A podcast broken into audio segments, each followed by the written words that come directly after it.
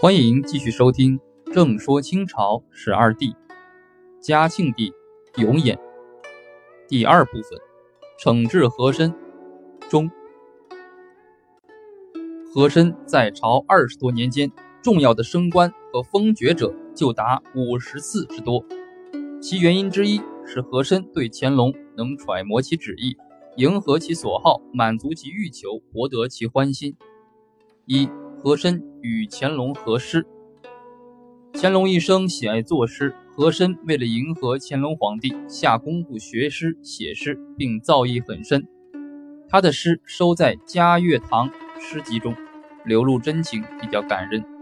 和珅还经常与乾隆合诗。历史档案中至今保存着当年和珅与乾隆合诗的文档。二和珅仿乾隆书法，乾隆爱书法。和珅就刻意模仿乾隆的书法，他写的字酷似乾隆的御笔。乾隆后期有些诗匾题字，干脆交由和珅代笔。我们现在看到的北京故宫崇华宫内屏风上的诗文是乾隆书写，而挂在故宫崇敬殿的御制诗匾，据考证就是由和珅代笔的。从中可以看出和珅书法之造诣。三。和珅同乾隆共同修持密宗，乾隆崇奉喇嘛教，对佛教经典颇有研究。他曾主持翻译并刻印了《满文大藏经》。和珅也学佛经，有的书说和珅同乾隆一起修持密宗。总之，和珅同乾隆有着一种极为特殊的、难以言明的密切关系。四，和珅体贴侍奉乾隆。乾隆是老人，喜欢别人奉承照顾，和珅就陪伴在乾隆左右，对皇上服侍照顾体贴周到。从朝鲜李朝实录中可以看到，和珅虽贵为大学士、军机大臣，但每当皇帝咳嗽吐痰的时候，他就马上端个痰盂去接。五，和珅满足乾隆奢欲。乾隆晚年生活奢华，大兴土木。为自己建造了宁寿宫及花园，以作退闲颐养天年之所。他六次南巡，沿途建造了三十座行宫，花费巨大。乾隆八十岁大寿，举行万寿大典和千叟宴，和珅总管这件事，需要大量银子。当时国库拮据，银子从哪里来呢？和珅用各种手段聚敛钱财，比如侵吞、贿赂、索要。放债、开店、收税、盘剥盐商等，他命令外省三品以上大员都要进献，在京各衙门长官要捐出俸银，两淮盐商要捐银四百万两。和珅很快满足了乾隆八十大寿花费的需要。和珅还用易罪银，就是让有过失的官员以交纳罚银代替处分，少则数千两，多则几十万两。这些易罪银不入国库，交到内务府，入乾隆私囊。内阁学士尹壮图上奏皇帝，表示反对，结果差点丢了性命。昭廉在《孝廷杂录》中说：“和珅多方搜刮勒索，使得原来入不敷出、需要户部补贴的内务府，也没有几年就扭亏为盈。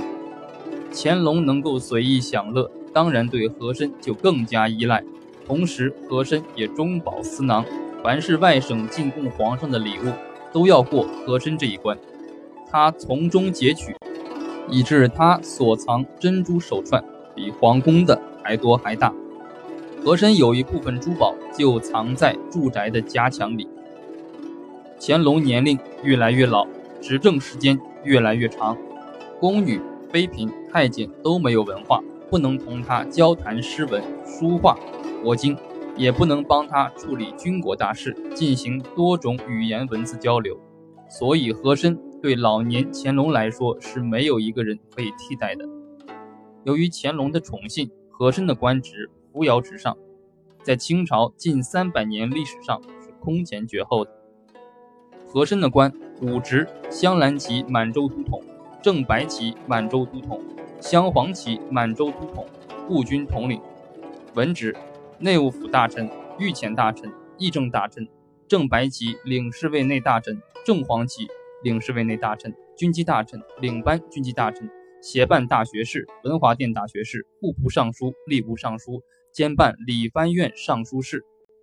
学职殿试读卷官，日讲起居注官，四库全书馆正总裁，石经馆正总裁，国史馆正总裁，翰林院掌院学士。前官，崇文门税务监督。内职监管太医院、御药房事务，爵位太子太保、伯爵、公爵。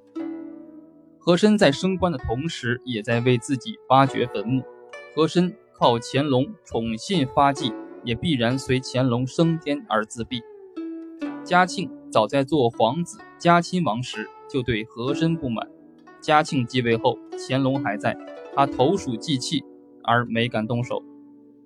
嘉庆四年。正月初三日，乾隆崩于紫禁城养心殿。嘉庆帝永琰在乾隆死日亲政。嘉庆在办理大行皇帝乾隆大丧期间，采取断然措施惩治权相和珅，举朝上下大为震惊。乾隆做了三年零三天太上皇，仍紧紧地把持着实权。这时的和珅依然受宠，但是毕竟形势发生了变化。和珅在乾隆与嘉庆间采取四手：第一手是紧紧依靠太上皇乾隆，第二手是讨好嘉庆皇帝，第三手是限制嘉庆皇帝的权势，第四手是防止嘉庆日后对自己进行惩处。所以他在乾隆和嘉庆之间，在嘉庆面前和背后都表现了两面派。和珅竭尽全力限制嘉庆，培植任用自己的亲信。嘉庆继位时，他的老师朱圭当时任广东巡抚，向朝廷上了封表示庆贺的奏章。和珅就到乾隆面前告朱圭的状，不过乾隆并未理睬。嘉庆元年，乾隆准备召朱圭回京升任大学士，嘉庆写诗向老师表示祝贺。和珅又到乾隆那里告状，说嘉庆皇帝笼络人心，把太上皇对朱圭的恩典。算到自己身上。这一次，乾隆生气了，他问军机大臣董诰：“这该怎么办？”董诰跪下劝谏乾隆说：“圣主无过言。”乾隆才作罢。不久，和珅还是找了个借口，怂恿乾隆将朱圭从两广总督降为安徽巡抚。和珅还将他的门下吴省兰派到嘉庆身边。名义上是帮助整理诗稿，实际上是监视嘉庆的言行。嘉庆二年，领班军机大臣阿贵病故，和珅只知进不知退，便成为领班军机大臣。这时的乾隆已年老体衰，记忆力很差，昨天的事今天就忘，早上做的事晚上就记不得了。和珅真正成了乾隆的代言人，也就更加为所欲为。和珅自作聪明，作茧自缚，自坏其事。永琰当皇子时被定为储君，和珅密知此事，于乾隆公布嘉庆为皇太子的前一天，送给永琰一柄如意，暗示自己对嘉庆继位有拥戴之功。嘉庆笑在脸上，恨在心里，但因和珅是乾隆的宠臣，老奸巨猾。朝廷上下各种关系盘根错节，不便动手。嘉庆在乾隆死后短短的十五天里，就把一个被先帝恩宠三十年的二皇帝加以惩治，举措得体，干净利落，取得胜利。嘉庆采取的办法是：第一，欲擒故纵。嘉庆继位后，太上皇还健在，他面对一个老谋深算并深受太上皇。宠信的和珅采取了欲擒故纵的策略，和珅的一举一动，他看在眼里，却不动声色。有些大臣在他面前批评和珅，嘉庆说：“我还准备让和珅帮我治理国家呢。”嘉庆向太上皇奏报的一些军国大事，也经常让和珅去代奏、转奏，以此表示信任，稳住了和珅。第二，调虎离山，乾隆驾崩。和珅失去靠山，死期已经逼近。当天，嘉庆一方面任命和珅与睿亲王等一起总理国丧大事，一方面传谕他的老师安徽巡抚朱圭来京供职。初四日，嘉庆发书上谕，谴责在四川前线镇压白莲教起义的将帅冒功，并借此解除和珅死党胡长安的军机处大臣职务。嘉庆命和珅与胡长安昼夜守灵，不得擅离，切断他们与外界的联系。这实际上削夺了和珅的首辅大学士、领班军机大臣、护军统领、翰林院掌院学士的军政大权。第三，突然出击。正月初五日，几事中王念孙等官员上书弹劾和珅弄权舞弊，犯下大罪。初八日，嘉庆宣布将和珅革职，逮捕入狱，在朝野掀起政治大波。嘉庆进行了一系列的人事调整，如初八日，嘉庆命令从即日起，所有上奏的文件都要直接向皇上奏报，军机处。不得再抄录副本，各部院大臣也不得将上奏的内容事先告诉军机大臣，并命宗室睿亲王纯颖、定亲王绵恩、怡亲王永璇、庆郡王永林等分别掌握军政大权。第四，制造舆论。嘉庆命各直省和在京大员就和珅事向朝廷表态，直隶总督胡继堂首先表态。他在奏折中指责和珅丧心病狂、目无君上、误国病民、贪渎放荡，真是一个无耻小人，请求将其凌迟处死。凌迟就是千刀万剐。嘉庆立即批示在京三品以上官员讨论这个意见，若有不同意见，也可以自行向皇帝上奏。实际上就是以胡继堂的意见定下基调，并预示各省督。要他们都表明态度。第五，惩办和珅。初九日，在公布乾隆遗诏的同时，将和珅、傅长安的职务革除，下刑部大狱，命怡亲王永璇、承亲王永兴等负责查抄和珅家产，并会同审讯。初十日，嘉庆御批，实力查办，以复委任，全面清查和珅大案。十一日，在初步查抄审讯后。嘉庆宣布和珅二十大罪状，主要有欺骗皇帝、扣押军报、任用亲信、违反祖制、贪污敛财等。十八日，在京文武大臣会议奏请将和珅凌迟处死，将同案的福长安斩首。